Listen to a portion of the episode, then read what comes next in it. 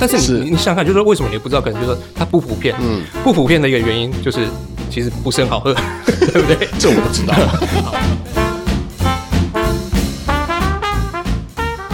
那牧场当然就会有一些下午三点，哎，我们要有个活动，就是挤牛奶。是，然后就看到那个挤奶师，是要挤奶师吗？我不知道。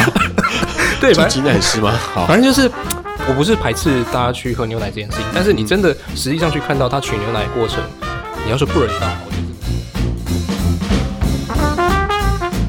因为我要让你愿意吃这件事情，我不是走传统的那种宗教素的煮法，对，就是它会有一种很特定的一种味道跟一种你知道会有一种样子呈现在你面前，他们其实是会用。荤食的料理法导入里面，嗯，对，然后其实你会不觉得你在吃所谓的荤食，对，那我觉得其实这也是一个，我觉得时代的转变中应运而下产生的所谓的饮食的一个新潮流，嗯，他们都还蛮创新的，然后其实也都很漂亮，对，然后你也不会觉得说啊，我好可怜，我要来吃素。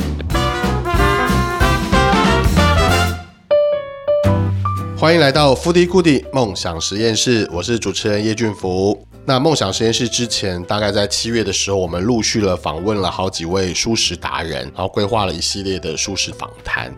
那包括了胎里素的蔬食 Podcaster Zone 然后也有我们到嘉义访谈的蔬食主厨 Noika 老师。也邀请到了呃无蛋奶的甜点主厨 Vegan Chef Andre，以及因为无肉市集而让大家更认识蔬食这件事的创办人的 Chelsea。之后我们还去了一趟宜兰，然后去跟早早私厨的主厨施法兰，请法兰帮我们推出一套全素蔬食的法式创意料理。那在各个不同的蔬食的体验中，那我们也慢慢的认识了这个主题。那今天这集比较特别的是，我们没有邀请另外的来宾，而是呃一路上跟着梦想实验室一起成长的制作人乔治。那呃乔治在规划这一系列的内容的时候呢，其实也阅读了非常多的文章跟书籍。那我们今天想要跟听众朋友一起来聊聊关于 vegan 的这一个议题。嗨，乔治好。嗨，俊富好，大家好，我是乔治。好，那乔治，因为我们就是做了大概一系列的跟素食有关的题目嘛，那我们想说，要不要来谈一下嗯 vegan 这个字好了，因为它其实跟我们以前可能我们常常谈到的素食者这个嗯 vegetarian 这个字可能有点不大一样。对，这个字其实在台湾翻译上面也可能有不同的看法哈。也那像我们以前常说素食嘛，吃素嘛，那但是现在我们看到另外一个字叫蔬食，其实这个呃指的就是 vegan v e g a n 这个字，这个字。是起源自英国啦。那么，呃，其实它历史还蛮早的，是在二次大战的时候，一九四四年，呃，在英国有一个叫素食协会，它一个创办人叫 Donald Watson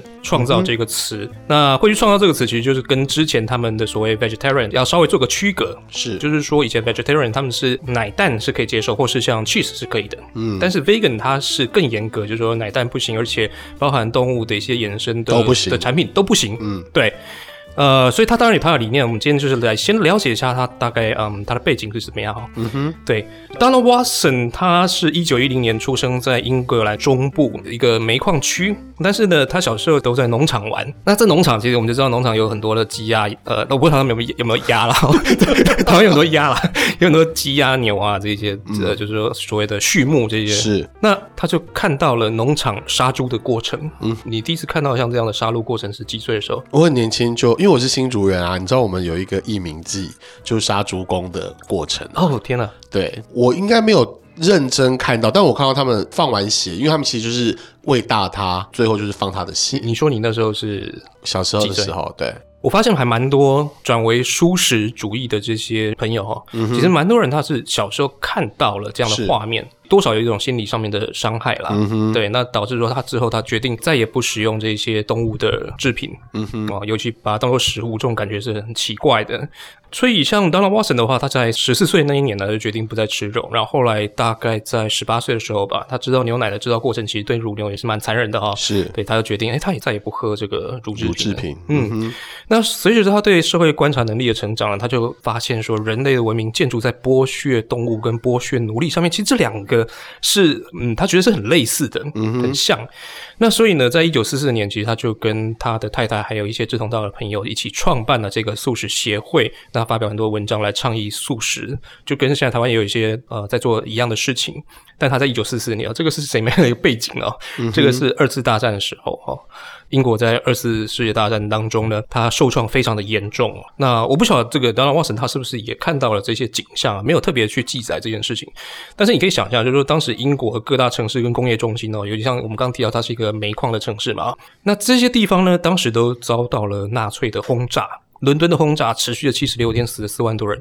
那一九四四年，这个纳粹的飞弹啊，飞到英国了，发动攻击，又死了六万人。所以其实那时候真的是一个战况非常惨重的一个时代。嗯，那他就是在这样的一个时代背景呢，跟他的朋友一起创造了 “vegan” 这样的一个词。嗯哼，但 “vegan” 好像也是这几年好像特别再度成为焦点，就是。诉求 vegan 这件事情的人，好像也是快速的成长。那像经济学人，甚至在二零一九年还把它称为 vegan 之年啊，the year of the vegan。其实应该说，二零一九已经是 vegan 风潮成熟的时候了。是的。其实我们看很多风气是二零一八年，很多条件都已经形成了。嗯哼。那在欧洲，我们也看到一些新的进展啊，像是 Unilever。他在荷兰投资了九千四百万美元开发植物肉和环保永续的食品包装材料啊，这已经有 vegan 的这个概念在里面了，嗯、也已经化为行动了。然后呢，他还收购了一家叫做素食屠夫，但是他他其实是制作纯素食品的公司。那另外呢，这个 Unilever 他也禁止旗下化妆品公司去做动物实验，可见以前是有的哈。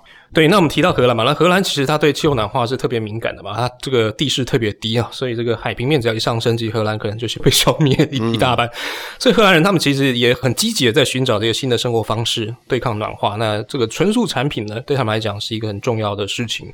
所以呃，我看到就是说，包括荷兰的零食也很多都走向了 vegan 这样的一个设计。嗯哼，嗯。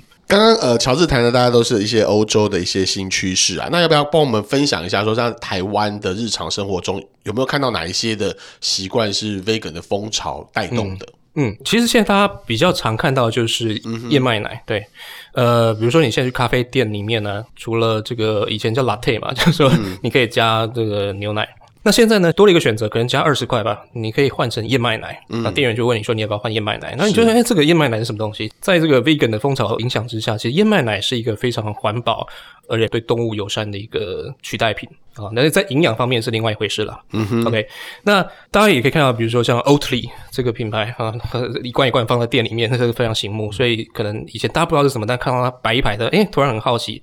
很有趣的，就是说去年有一个新闻说，Oatly 它质疑呵呵，公开质疑他们自己家的 slogan。嗯哼，啊，当然我觉得这也是一个行销的手法了。是，它的 slogan 说，It's like milk but made for humans。就它像牛奶，但是它是给人喝的。嗯、然后 Oatly 反过来质疑说：“诶、欸，真的有人知道说牛奶是给牛喝的吗？不是给人喝的？有人知道这件事情吗？”嗯嗯、哦，就是有有点像是开他自己的 slogan 的一个玩笑啦。对，那燕麦奶的大幅成长呢，也是在二零一八年。我们刚提到二零一八年，很多条件都已经成熟了嘛。熟对对对。嗯、那对于咖啡来讲呢，就是说以前诶，你有没有喝过？就是咖啡加豆奶。我没有哎、欸，豆浆咖啡，我有喝过豆浆红茶，我没有喝过豆浆咖啡。呃，有有人这样加，但是你 是你想想看，就是说为什么你不知道？可能就是说它不普遍，嗯，不普遍的一个原因就是其实不是很好喝，对不对？这我不知道。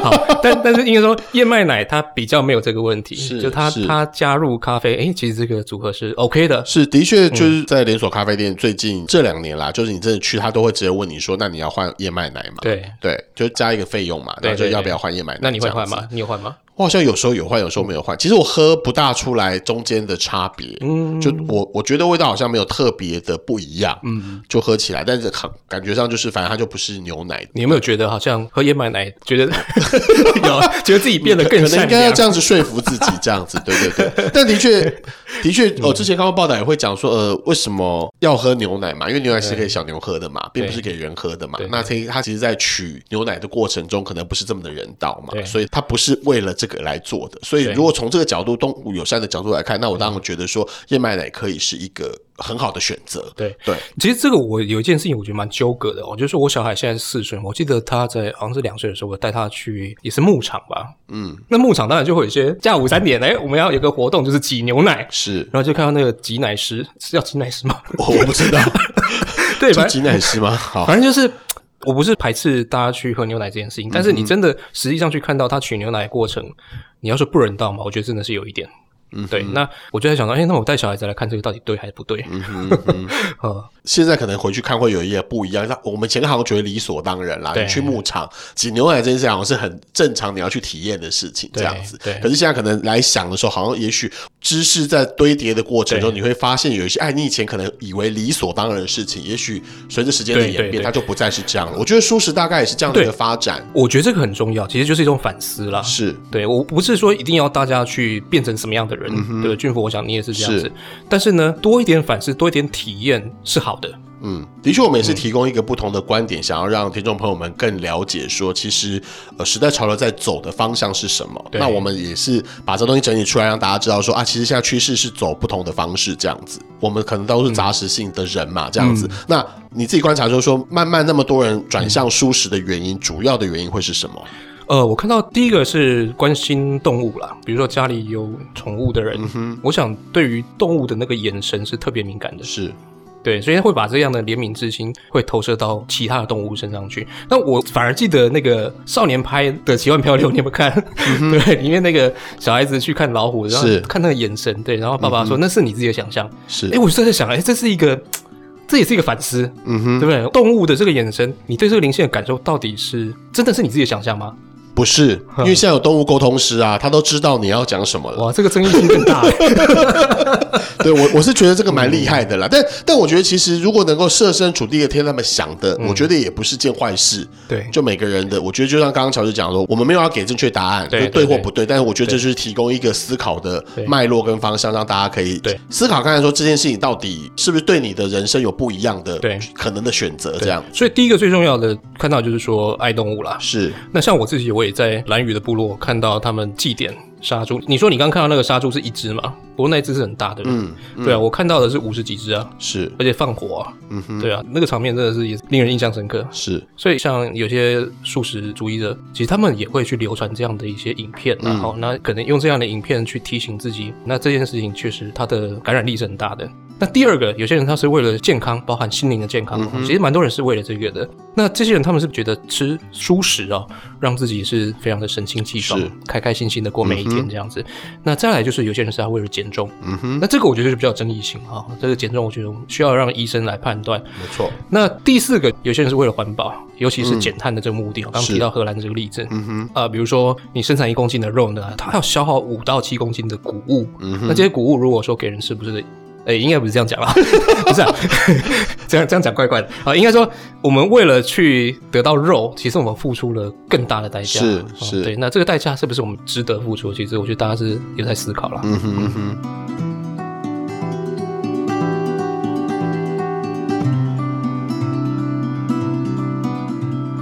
那从我们刚刚谈的是可能一般人转向素食的原因嘛？但从道德面来看，就是一般可能会觉得素食，或是我们先讲素食好了，嗯、就是好像会有很强烈的这种你知道宗教的色彩这样子，就猜嘛。就刚刚乔治提到，就是好像是比如初一十五广告词也这样讲嘛，就要吃个素啊这样子。那就你的资料搜集的过程中，在西方世界啊，那素食有什么样发展的历史？哎、嗯，我想先用俊福哦，你应该对西方的文化有点了解吧，对不对？还可以，还可以，我们都有读过书，社会组出来的这样子。我问一个简单的问题啦。你觉得二十世纪的文明有比较不残忍吗？没有啊，二十世纪是最残忍的吧？看从什么角度看啊，对不对？是就好像十九世纪以前呢，我们看到的历史，大家对于杀动物这件事情，其实都觉得好像没有什么太大的感觉，就理所当然。大部分人会觉得理所当然，是，是对。那这个西方世界呢，宗教用一种规范的方式去提醒你去注意这件事情啊，不然的话，他们可能会觉得，哎，这个本来就是理所当然吧。如果他今天对宗教一点认识都没有的话，嗯，他会觉得，哎，本来就是这个杀戮是应该的。那在你刚刚说的西方呢，我们看到从古希腊其实最有名就是毕达哥拉斯，毕达哥拉斯的学派主张要吃素。啊，那时候还没有“舒适”这个词啊。是。那在罗马时代呢，还有新柏拉图主义的哲学家叫波菲利，这个很重要啊。就他认为人类之动物并不是因为你的生存需要，嗯、而是因为享乐，对，满足你的口腹之欲。嗯、所以我觉得他他可能没有讲的很直接，但是就其实就是不道德了。哈。是。那在近代一点的澳洲的哲学家，也是个动物保护的倡议者哈，叫 Peter Singer。他认为说呢，我们把动物关起来，然后去杀动物，其实这个就是犯了一种物种歧视的错误。嗯哼，你对动物是这样，你对人也会这样子。那有没有一些因为这些传承下来，或者产生了在当代有一些新的饮食信仰？觉得当代有一些，我觉得它其实有信仰的特质在。嗯哼，虽然并不是一个宗教或教派什么的哈。嗯哼，那我印象中最明显的就是长寿饮食啦。是，对啊，其实就是之前 Norika 老师有谈到。大家可以回去听一听啊、呃，第十七集这一期节目，嗯哼，啊，也是一种饮食的疗法。就我刚刚一开始其实有带到一件事情，就是说有些人他是因为健康上可能有一些状况，是，然后去选择一种生活上面或饮食上面的改变，嗯哼，对，那改变之后，他发现啊，这个改变对他的身体有帮助啊，不管你生的是什么病，他觉得诶有比较好，嗯。他就觉得，哎，这个是值得提倡的。那有一些人是因为这样去采取了像长寿饮食这样的一个生活。做法，这样对这个做法。嗯、那它有一些重点，就包括遗物全体啊，就是说你呃食物必须要尽可能的全部吃下去，完整的食物，呃，特别比如说不削皮，嗯，哎，这个是有道理的，嗯哼，对，因为皮有很多的矿物质嘛，嗯哼。啊。那身土博尔就是说你要顺应这个季节，对，吃当季当季吃当地，嗯、然后呃，另外一个我觉得是应该。我感觉上是比较有争议啦，但是当然这可能也有它的一个哲学在，就是阴阳调和。嗯哼，对，他把食物分成阴性的跟阳性的。对，那这个必须要保持一个平衡，让身体可以健康。如果呃偏掉的话呢，可能身体就会出状况。嗯、对对对、嗯，对。那这个如果对长寿饮食有兴趣，大家可以去听一听 Norika 老师的分享。嗯哼哼，我我觉得刚刚乔治分享就是我们刚刚讲到，譬如说长寿饮食它的吃法这样子，我觉得其实对于吃素这件事情，除了以前我们传统会觉得素食好像都在吃豆类之外，哦、我觉得很多人会觉得吃素好像它只偏重于某一种食物，因为我们都讲均衡。营养均衡营养，那你知道蛋白质很重要的来源是肉类嘛？嗯嗯，那大家就会觉得说啊，我只吃这个是不是会不足？嗯、所以可能很多人会排斥去吃这样子的饮食方式。嗯嗯嗯，尤其对于杂食杂食者这个名草奇怪，对，对就是说 一般人、呃、一般人。啦，哦，就是好就吃荤的啦。嗯、对于这些人想要去鼓励他们去转素呢，这可能是第一个最大的障碍。嗯，那其实素食营养学，我觉得它已经慢慢的成为一个专业的学问了哈。嗯哼，呃，虽然可能还有点小众啦。可能还有点小众，但我觉得这件事情蛮重要的。那我推荐大家一本书，就今年中文版刚出版啦，叫《纯素时代来临》。它的 slogan 就是“国际蔬食营养权威，教你成为自己的营养师，打造天然自愈力”。那这里面有非常详细的关于蔬食营养啊，各种成分它要怎么取得，你如果没有吃到会怎么样？呃，有非常清楚的介绍。那其实我也蛮期待，就之后是不是有可能邀请到素食营养学的学者专家来跟我们分享这方面的一个专业的学问啊、嗯。那我今天这边我其实简单的摘几个重点来跟大家分享了哈。第一个，刚刚俊甫提到的这个蛋白质是呃纯素者其实的确很容易被问说，你吃素，那你蛋白质要从哪里来？嗯、那传统奶蛋鱼肉豆嘛，我们不是那个国中的时候健康教育都学到这个。嗯、那素食者呢，奶蛋鱼肉都不能吃啊，只剩下豆啊。对，所以就像你刚刚说，好像大家只有在吃豆，是事实上还有谷类啦，哈，嗯，谷类里面也有蛋白质。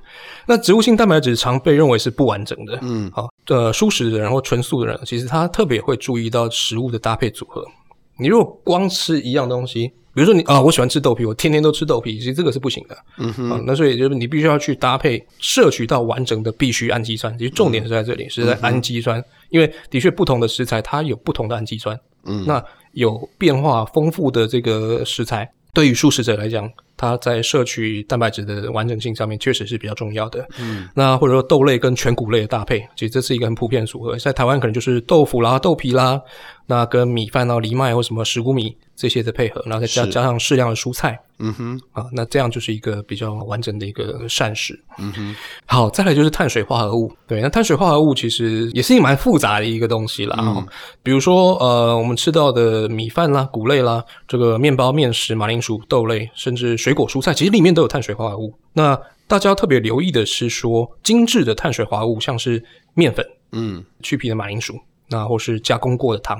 那这些不是说它食物本身不好，而是说它的营养价值是偏低啊。比如说小麦，它的胚芽啦、麸皮啦，是含有大量的维生素跟矿物质的。那、嗯、呃，还有膳食纤维跟植化素。那你在精致过后呢，很重要的这些营养呢都被去掉了，所以你最后知道就是比较少的比较少，对，这对于你的健康其实没有太大帮助。嗯，然后呃，再来是脂肪啊，素食者他的脂肪摄取量是稍微低一点，是对。那通常会建议大家是多留意比较具有健康价值的不饱和脂肪酸啦，嗯哼，像是葵花籽油啊、油菜籽油啊、红花籽油、橄榄油这一些呢，都是素食者可以去选择的好油。然后维生素呢，素食者比较会有疑虑的是维生素 D 跟维生素 B 十二。嗯哼，呃，维生素 D 呢，呃，有些人会是用口服方式来补充维生素 D 的这个营养。是。另外就是说，多晒太阳对维生素 D 的吸收是有帮助的，嗯、这应该大家都很清楚。那另外一个蛮重要是维生素 B 十二，因为 B 十二其实是蛮多是来自于肉、奶、蛋啊。这些素食者都不能使用的东西，那缺乏 B 十二呢，会怎么样？会有疲劳、虚弱、呼吸急促、心悸的一些症状。那尤其怀孕的女性呢，要小心，如果缺乏 B 十二的话，婴儿脑部可能会造成损伤。嗯哼。那食品方面可以多留意，像植物奶、植物肉、早餐的谷片、麦片这些包装后面的，你去看它的营养标识里面是不是含有维生素 B 十二？有一些里面是有的。嗯，对。那如果真的很在意、很担心，当然一定要请教营养师啊，这个千万不要省。是，然后再来就是矿物质，矿物质也是一个很大的学问。然后简单讲，第一个是铁，以往大家都觉得素食者是缺铁，嗯，哦，因为呃刻板印象就觉得，哎，从哪里摄取铁？肝脏。对，大家第一个直觉就是肝脏。嗯。那但是呢，其实现在已经证明说，蔬食哈，像是全谷类、蔬菜、豆类，其实这些都是含有铁质的。含有铁质。对，嗯、那重点是你要同时去摄取富含维生素 C 的食物。嗯哼，比如说红黄甜椒，这是一个维生素 C 非常高的食物，建议大家可以去使用。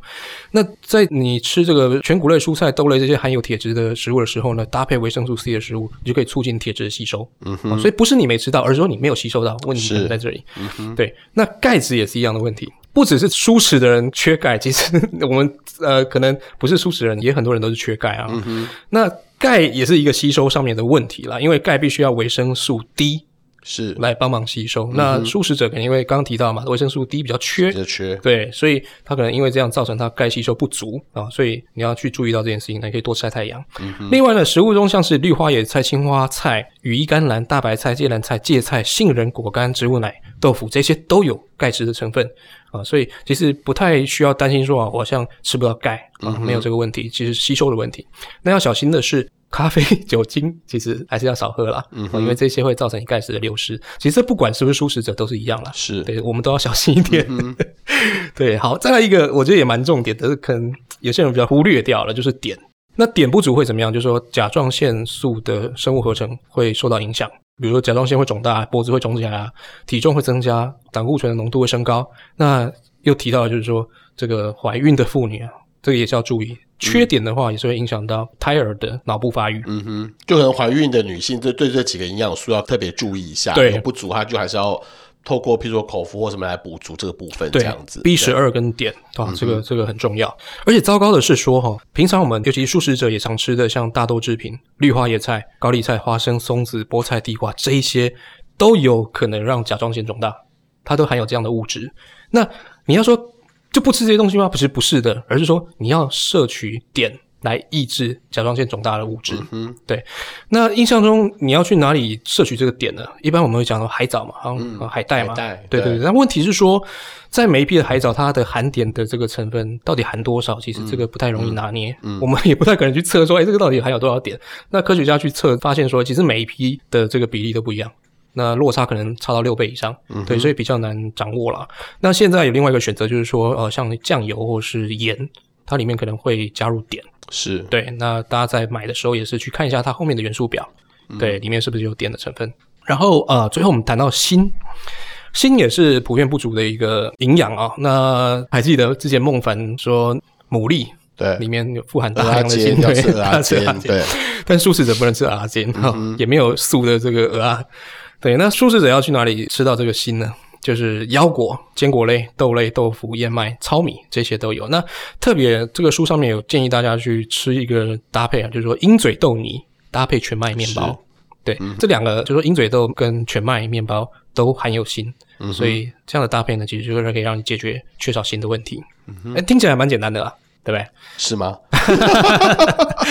对，那最后再谈就是膳食纤维，这个绝对不是问题嘛，对不对？嗯、哦，这个很多蔬菜里面，尤其素食者可能吃更多的蔬菜水果。膳食纤维的摄取会更多，那这个对于身体健康是有很大的帮助的。嗯哼，就听乔治刚刚这样分析起来，其实我觉得好像也不用过于担心吃素的你的营养会不足。它其实就是有一些你要多注意，不足的你就是记得看看怎么样去把它补足就可以了，嗯、并没有说一定你一定要吃肉，对，才能没有没有没有一种营养是某一种食物可以带给你全部的营养。其实均衡还是很重要。但在均衡中，虽然呃，素食者现在看起来的选择，它没有像我们杂食。者什么都可以吃，但其实刚刚这样分析下来，其实你一日所需的均衡营养的部分，其实你还是可以在这些所谓的蔬食的可以选择的食物中是可以达成的。对，那有些比较不容易达成，你可能就是特别注意可以去补充它就可以了。对对对对，所以说我们要问的是说，那所以这样吃蔬食有比较健康吗？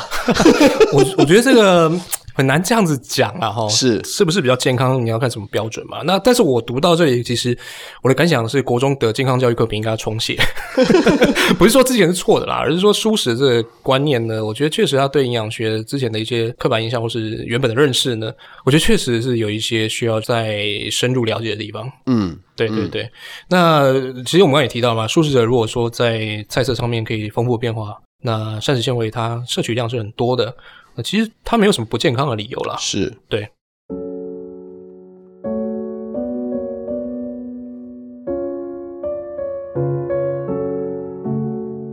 们刚刚谈到的是吃的部分嘛，那刚刚乔治也跟我们分享，就是说其实很多人选择成为 vegan 或者是吃素这件事情，其实他有一个蛮大的因素，是因为看到环境的改变，嗯、他觉得他想要为这个地球这个环境尽一份心力，嗯，所以他选择了因为他的环保意识而选择吃素食这件事情。那这部分你有什么样的观察？主要的就是温室气体的问题啦。那我们刚才有稍微提到，就是畜牧业其实它对温室效应的影响是非常大的。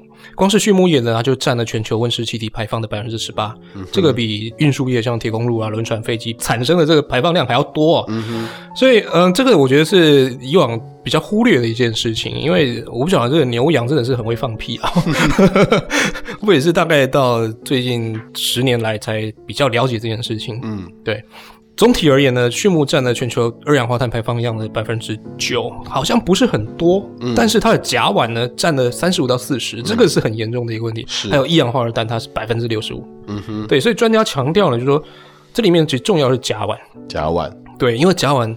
对全球暖化造成的影响其实不输二氧化碳。嗯哼，然后我们在讲减碳减碳，其实甲烷呢也是很严重的一个问题啊。是，那甲烷它在五年之内就可以吸收比二氧化碳还要高一百倍的热量，所以这个牛羊如果它们又吃了比较不好的饲料，在消化不良和胃胀气的情况之下呢，他们又会产生更多的甲烷，嗯、所以这是一个很严重的一个恶性循环，冤冤相报何时了？对对对，对，对，对，越来越多这样子。对、嗯、对。然后除了这个暖化之外呢，还有水资源的问题。嗯哼，畜牧业呢给水资源带来蛮沉重的压力啊。我们畜养的动物呢，全球啊估计有七百亿哦，其实非常的多了。是，那这七百亿只呢，它使全球百分之三十的土地和百分之十六的淡水都用在它身上。嗯哼，对。那当今天人类使用都不够的时候，诶，这些都拿去给畜牧来使用哦。那就对人类的这个生活环境会造成不小的压力。嗯哼。那尤其还有他们为了畜牧呢，会去砍伐森林，那使这个森林减少。对，那这个其实对我们刚提到的温室效应，还有这个整体的环境，其实都会有蛮大的伤害。嗯哼。那联合国粮食与农业组织也有报告指出啊，就畜牧业所需要的水呢，超过全体人类用水百分之八，生产一磅的肉要消耗超过一千八百加仑的水，这什么概念呢？就是。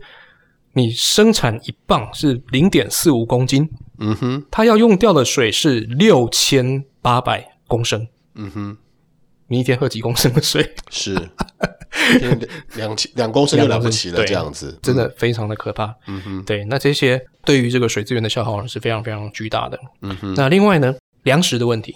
我们大概也知道，全球粮食其实不足的啦。嗯哼、哦，虽然因为我们自己的资源是丰富，所以好像没有很切身的感受到，但是整体来看，全球是有粮食资源日渐枯竭的。嗯啊，呃，人口也还是在成长当中嘛。对，所以这个问题是会越来越严重。嗯哼，那世界上有三分之一的粮食产量呢，是用来养活这些畜牧业。嗯哼，对。那所以美国有一本畅销书叫《一个小星球的饮食》啊，里面就说美国的谷类呢，甚至有百分之八十到九十都是拿来给动物吃的。是哇，不是人吃的。天哪！嗯、对，那所以如果每一个人去减少肉类消费呢，这个粮食的危机可能也会稍微的解除。嗯哼，对。所以这是畜牧业所造成的一些很现实的环境问题。嗯哼，所以畜牧业其实呃，我们可能看起来它很无害，它就是自己在那边养着、圈养着那些东西。可是其实它背后其实要维持这个体系运作的，嗯、它所消耗。可能呃，所谓的资源的部分是大于我们的想象很多很多的。对，那这部分其实吃素食的人可能也是透过这个来看到，就是说，哎，我们可能少吃一点肉，嗯、它也许就能够协助地球的恶化速度不要这么的快速。我觉得，对于一般杂食 杂食、嗯，一般人 对于一般人来讲啦，我觉得大家也可以去思考，就是说，我们没有一定要完全的吃素，完全的素食，是，但是你可以减少吃肉的数量，是，是。你可能就是一个礼拜吃一次就好。我是一个月吃一次就好，嗯、慢慢去减少它的数量。嗯，对，其实对地球也有帮助。我觉得这个也是我们上次讨论过，就是说，嗯、呃，你。如果很快速的用这种东西来说服大家吃蔬食的话，可能大家会觉得是一个压力，就说：“哎呀，天哪，这个世界要毁灭了，我一定要怎么样？”尤其是道德的枷锁一加上去，我又不是什么英雄战士，然后我好像被背负了很 很严重这个。其实也不也不是要强迫大家吃蔬食，只是我们会觉得说：“哎，其实我们观察到这是一个趋势，的数据不断的在被证明了，说的确，譬如以畜牧业来讲的话，这个东西它的确会影响到很严重的整个地球恶化的部分。那也许我们转念想，你可能就跟你无关。”可是你只要转念一想，说，哎、欸，我可能今天应该要去吃烧烤的，但是可能选择不要去吃的时候呢，或者是我可能不要吃这么多。对，我觉得这个可能就是一个也可以协助到这个地球更好的一个方式。对对对对，嗯嗯，可以慢慢去改变了。我觉得你刚刚提到这件事很对啊，就是说。呃，有时候是操之过急啦，是。就是说推广蔬食的人呢，他用很多的理由啦，哦，是。或者甚至一种道德的高度，嗯，去去，好像说你你没有吃素食的，你都是坏人，是。那这个有时候反而造成反效果，嗯、我就完全不会想听信你讲的话了，是，是。对，那这就是反而让这个机会减少了。那我们今天如果是用这些事实，用关心这个地球生态环境的角度去理解 vegan 这件事情，哎、我觉得大家是可以知道说，这件事情确实跟自己是切身相关的。嗯、我并不是因为某一种道德的约束而去做这件事情，而是说我真的是为自己，为为了可能我的子子孙孙的未来，嗯。这个确实是一个很重要的事情，是，就是感觉上好像它是一个，我觉得要发自内心认同这件事情，你来做，你才会做的欢喜甘愿，不然你好像是被逼着，好像说啊，我一个礼拜要吃一天蔬食什么。我们当然，我觉我我觉得有看到的一些鼓励是说，哦，我一周一蔬食，对，我慢慢来嘛，我不是用我马上就全部要转，初一不吃，呃，不，什么呃，星期一不吃肉，对对对，就是说呃，蔬食日、蔬食日的概念这样的，我就觉得就好像也可以让自己有一个呃。呃，转变的可能性，或者你想一想的话，嗯，清清肠胃嘛，不要吃那么 heavy 的东西，那你可能也也是一个好的选择。我觉得每个人吃东西就是自己的选择。那我们想要提供的是说，哎，也许你在饮食上面可以有不同的搭配组合，对，那也许你也可以在某个程度上协助到地球，让它不要这么的快速加速恶化，这样子。其实。我们上次去找法兰，你还记得吗？就是我们是因为被他的书名骗了，因 为他的书名叫“舒食餐桌”，但是但是他其实从从舒食的这些食材出发，但他并没有要求这些厨师全部都做舒食啊。是，但是我觉得从这里面我体会到一点啊，就是说，其实你今天在这个料理的过程中，我们可以减少这个肉的使用量。嗯，我们让蔬菜这个包含刚刚提到这些 vegan 他们会使用的这一些呃食材。我们可以尝试去增加你的使用量，嗯，去尝试各种不同的组合，嗯，坚果的使用，这些蔬菜的使用，是，对，那。对你的料理，我觉得来讲是是一个加分的。而且我觉得我们最近在撰写一些文章的时候，你会发现，其实现在越来越多的所谓的 vegan 的厨师，嗯、他一开始都是吃肉的。对，因为我要让你愿意吃这件事情，我不是走传统的那种宗教素的煮法。对，就是它会有一种很特定的一种味道跟一种你知道会有一种样子呈现在你面前。他们其实是会用荤食的料理法导入里面。嗯、对，然后其实你会不觉得你在吃所谓的荤食。对，那我觉得其实这也是一个我觉得时代的转变。中应运而下产生的所谓的饮食的一个新潮流，嗯、他们都还蛮创新的，然后其实也都很漂亮，对，然后你也不会觉得说啊，我好可怜，我要来吃素，对，对对，反而是会期待来吃一个你可以看到什么不一样的东西，比如有人他把它弄得很像海鲜，对，他可是他完全可能就是用纯素食的食材来制作的，我觉得那也是一个姑且说是从饮食的挑战跟冒险吧。我觉得大家也可以透过这个部分，呃，其实房间有非常非常多所谓的蔬食餐厅，嗯，但他们绝对不是你想象中的那种我们去自助餐吃的那种蔬食，它就是你会真的觉得到，你在自助餐会抗议。啊，就是没有没有，就是传统，应该讲是传统的，我们可能刻板印象里边的那一种所谓的素食餐厅，那你真的会觉得到厨师对于食材的用心，以及他希望透过舒他创造出来的舒适传递给你他想要的那一份心。我我觉得刚刚我我本来要讲到一件事情啊，你讲到了，就是说创意啦。我觉得熟食跟所有我们刚刚说宗教素啊、传统素啊，我觉得有一个蛮大的差别是在于说这些 chef。他们确实用了更多创意在里面，是，然后更用心的去了解这些食材的特性，啊，像像这个法兰他们就是去研究每个食材嘛，是吧？让每个食材、每个蔬食的食材变成主角。嗯，我们有提到那个长豆，嗯、其实很难，是很难处理啊。每个食材都有它的个性，没错。哎，大家可以回去听一下那一集，那一集很精彩。嗯，嗯对啊。那如果用这样的态度去理解蔬食，我觉得这个也是很棒。嗯哼，嗯。最后我们来谈一下，就是说，刚刚我们还有提到，就是说会愿意选择素食，还有一个理由是因为，呃，心灵环保这件事情。对，然后好像蛮多 vegan 的人也很喜欢瑜伽冥想，这样像诺妮卡老师，就是自己除了做所谓的在私校担任所谓的主厨、菜单设计之外，对，那他也是一个瑜伽师。对，然后，嗯，为什么他们会想要就是透过瑜伽跟冥想这样的休息？你觉得它跟吃素有什么关联度吗？我觉得是达到一个身体跟自然的一个平衡呐。其实刚提到那个长寿饮食，它的一个观念哦。那我觉得除了蔬食，除了你选择不吃肉食之外呢，在整个生活上面，他也去追求这种心灵的平静。这里面可能有些人他是一开始觉得，哎。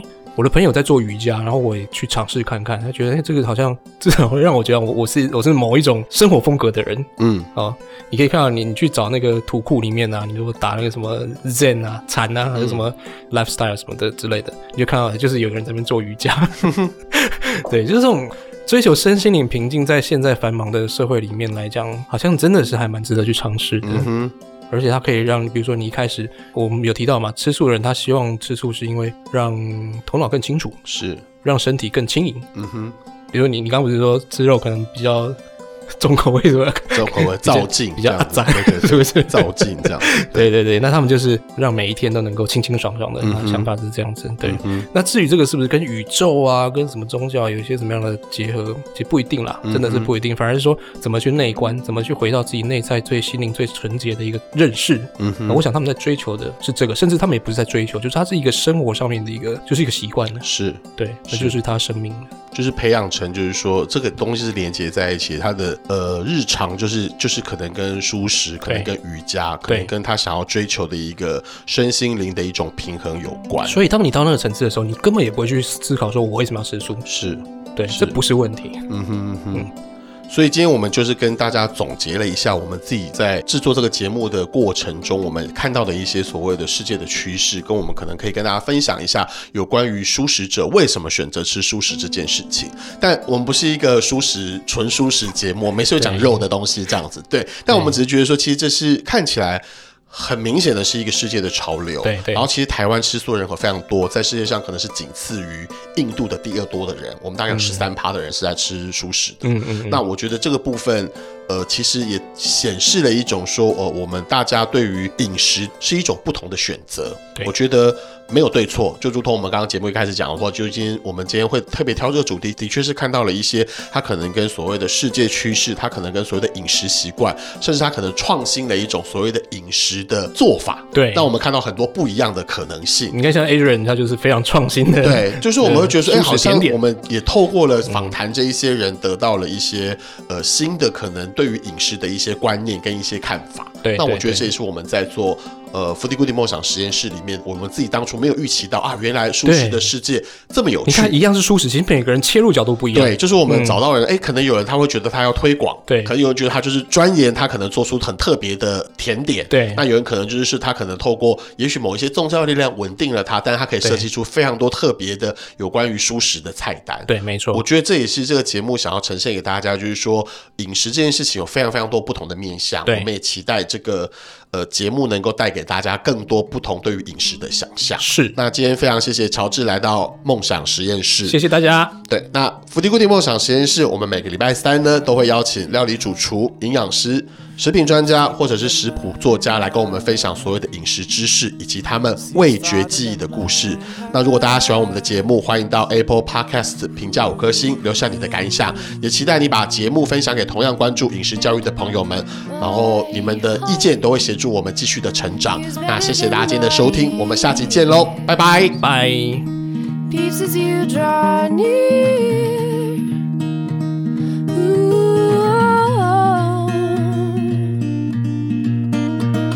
True love never forgets, so fill my heart, fill my head, fill my bones, fill my breath. Let us have a love that never forgets.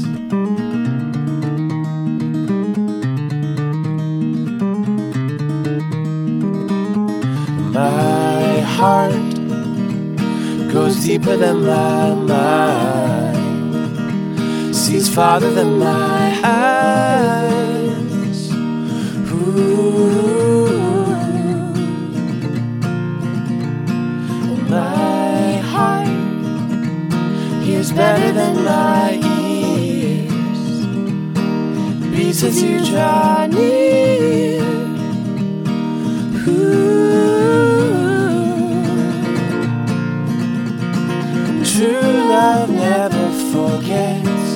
So fill my heart, fill my head, fill my bones, fill my breath. Let us have a life they'll never forget.